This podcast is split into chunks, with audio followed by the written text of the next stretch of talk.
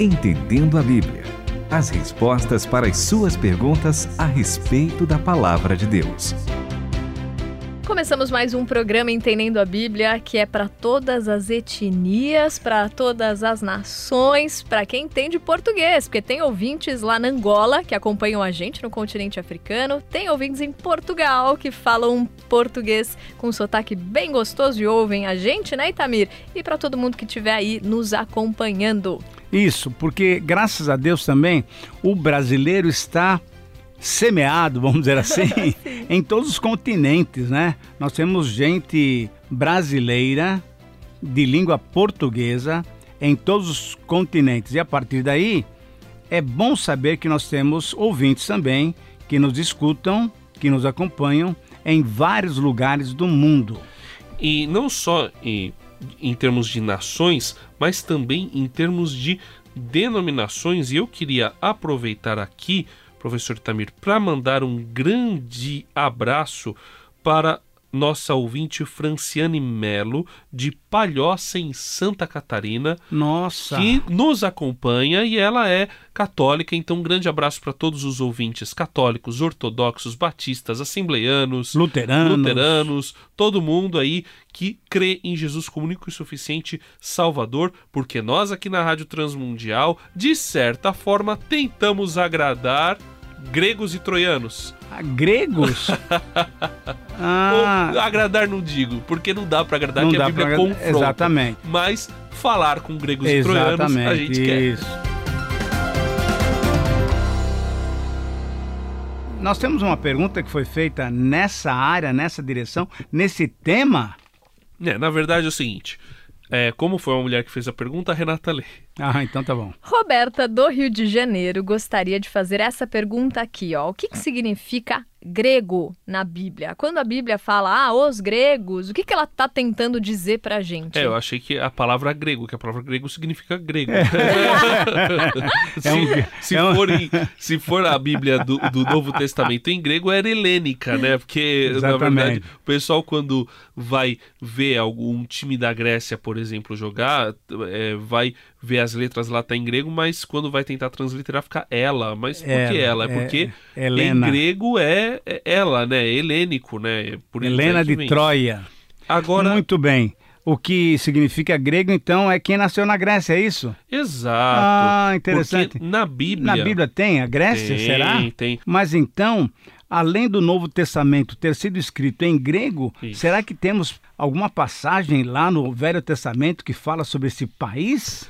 Temos em ah, Daniel, capítulo só. 11, versículo 2, diz: Agora te declararei a verdade. Hum. Porque é uma interpretação de uma visão que Daniel sim, teve. Sim. Ainda se levantarão três reis na Pérsia um país aí. Olha lá. Que a Pérsia que hoje, que hoje é, é, o Irã. Irã. Exatamente, Irã. exatamente. E o quarto será muito mais rico do que todos eles. Uau. E quando se fortalecer por meio das suas riquezas, agitará todos contra o reino da Grécia. Oh. Que foi o que realmente aconteceu. Rei Xerxes atacou exatamente, a Grécia. Isso. Tem até os 300 de Esparta, né? Essa história exatamente. famosa. Então, e a Batalha do Peloponeso.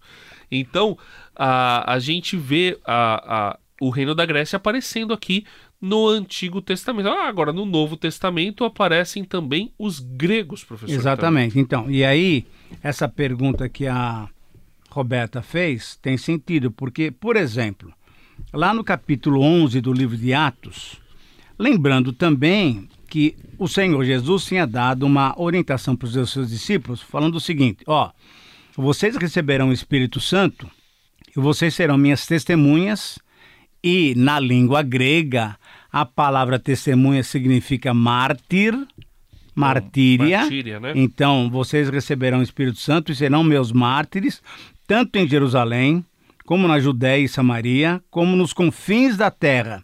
Confins da terra significa, então, todo o território habitado por seres humanos. Muito bem. E aí, no capítulo 11, a gente vê que o pessoal que estava em Jerusalém e que saiu de Jerusalém por causa da perseguição que houve quando Estevão foi apedrejado, eles saíram pregando o evangelho. E eu queria que você lesse o versículo 19 e 20 do capítulo 11 do livro de Atos. Por favor. Os que haviam sido dispersos pela perseguição iniciada com a morte de Estevão foram parar na Fenícia, em Chipre e em Antioquia, mas ainda falavam e se relacionavam apenas com outros judeus. Então, alguns homens de Chipre e Cirene foram a Antioquia e começaram a pregar a mensagem aos gregos. Deus gostou do que fizeram e mostrou sua plena aprovação. Muitos gregos creram e se converteram ao Senhor. Olha que coisa bonita, né? Quer dizer, uma atitude bonita. Eles não ficaram só restritos à própria nacionalidade, aos seus patrícios, né? Eles foram pregando o evangelho inclusive para os gregos. Agora, o que quer dizer grego? Será que tinha só gente da Grécia ali? Na verdade, não. Podia ter um ou outro grego lá perdido em Antioquia.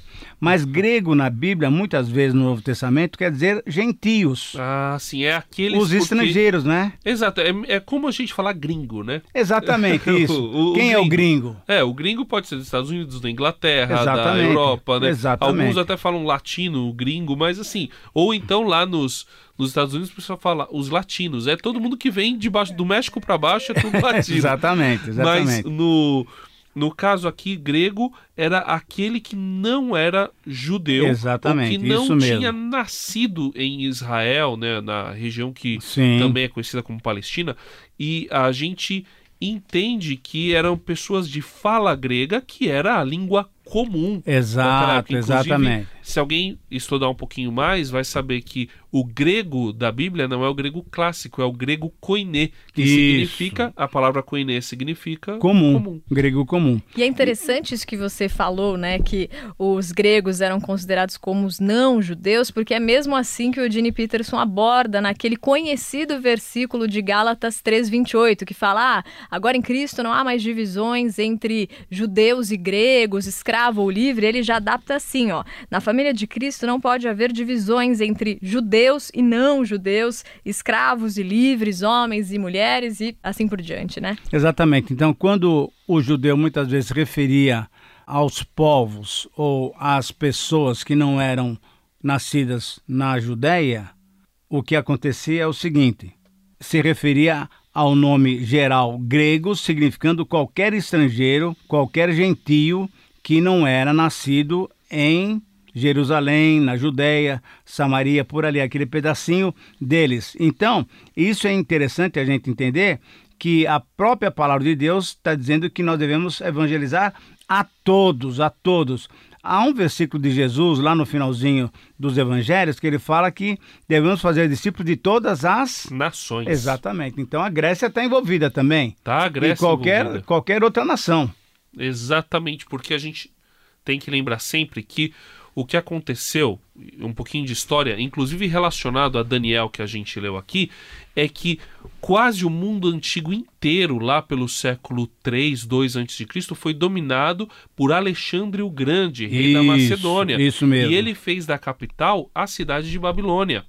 E aí ele, ele chegou da Grécia até a Índia, até onde hoje é Exatamente. é a Índia, e fez um grande império. Esse império se dividiu em quatro, e inclusive houve a, a parte grega ali que dominou o, o Israel e que de, teve um problema com o Antíoco Epifânio, que deu origem à revolta dos Macabeus. Depois disso, Roma veio dominar, só que houve uma divisão da influência cultural. Então, da Itália para o oeste, Península Ibérica, Inglaterra, toda essa região, ficou o latim, a língua latina como língua principal.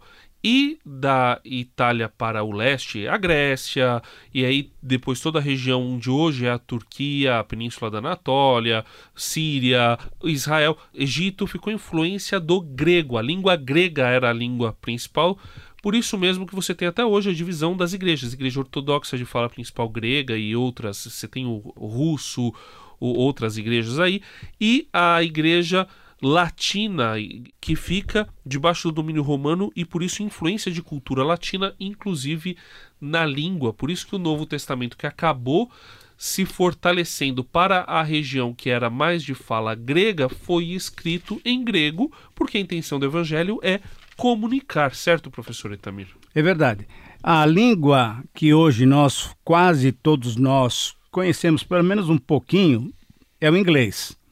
uma boa parte da população mundial pelo menos sabe uma palavra em inglês, que é sanduíche. então, nós temos essa facilidade. E naquele tempo, a língua grega era a língua do dia a dia, era o grego koiné, como o André disse, é o grego comum, é o grego da feira. E é interessante, porque na época dos impérios, quando a Grécia, através de Alexandre, dominou todo o mundo, ela marcou muito a vida cultural, a, a vida da filosofia, a parte da filosofia, da parte da sabedoria, do ensinamento. E isso ficou, embora depois tenha tido Roma, que veio com seu poder militar bélico, a cultura ficou ainda como uma cultura grega para todo o império. E a partir daí, o Novo Testamento, e logicamente que Deus sabia de tudo isso, e por isso que o Novo Testamento foi escrito em grego, porque era a língua mais fácil para todo mundo ouvir. Então, Judéia, Jerusalém, Samaria e confins da terra puderam ler as Escrituras, as Boas Novas, através da língua grega. Continue conosco, entendendo a Bíblia. Agora, queria lembrar também, André, que eu acho que valeria a pena a gente lembrar disso, é que lá, quando nós temos Atos capítulo 6, nós temos ali com Estevão o pessoal que tinha nascido, era judeu, mas tinha nascido fora da Palestina. Então, por isso que se chamava uma sinagoga helenística.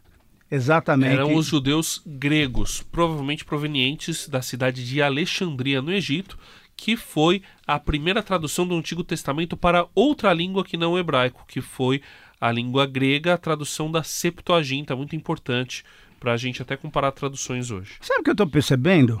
É. Que esse programa, que é Entendendo a Bíblia, está sendo um programa também de cultura, um programa histórico. Tá parecendo dizer... aquele do Marcelo Santos, História da Igreja, é. que a gente faz uma propaganda para você é ouvir. É verdade, isso mesmo.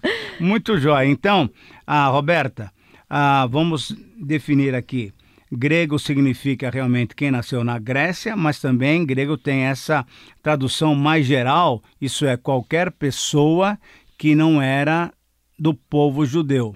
E graças a Deus, nós como brasileiros que não somos também do povo judeu, recebemos esse evangelho que primeiramente foi escrito em grego koiné. Obrigada, Roberta, pela tua pergunta, que acho que enriqueceu a todos nós, né, com o programa aqui que foi feito. E você que quer mandar mais, escreva pra gente pelo WhatsApp 11 974 181 456 e pelo e-mail ouvinte arroba transmundial.com.br. Entendendo a Bíblia, com Itamir Neves, André Castilho e Renata Burjato. Uma realização transmundial.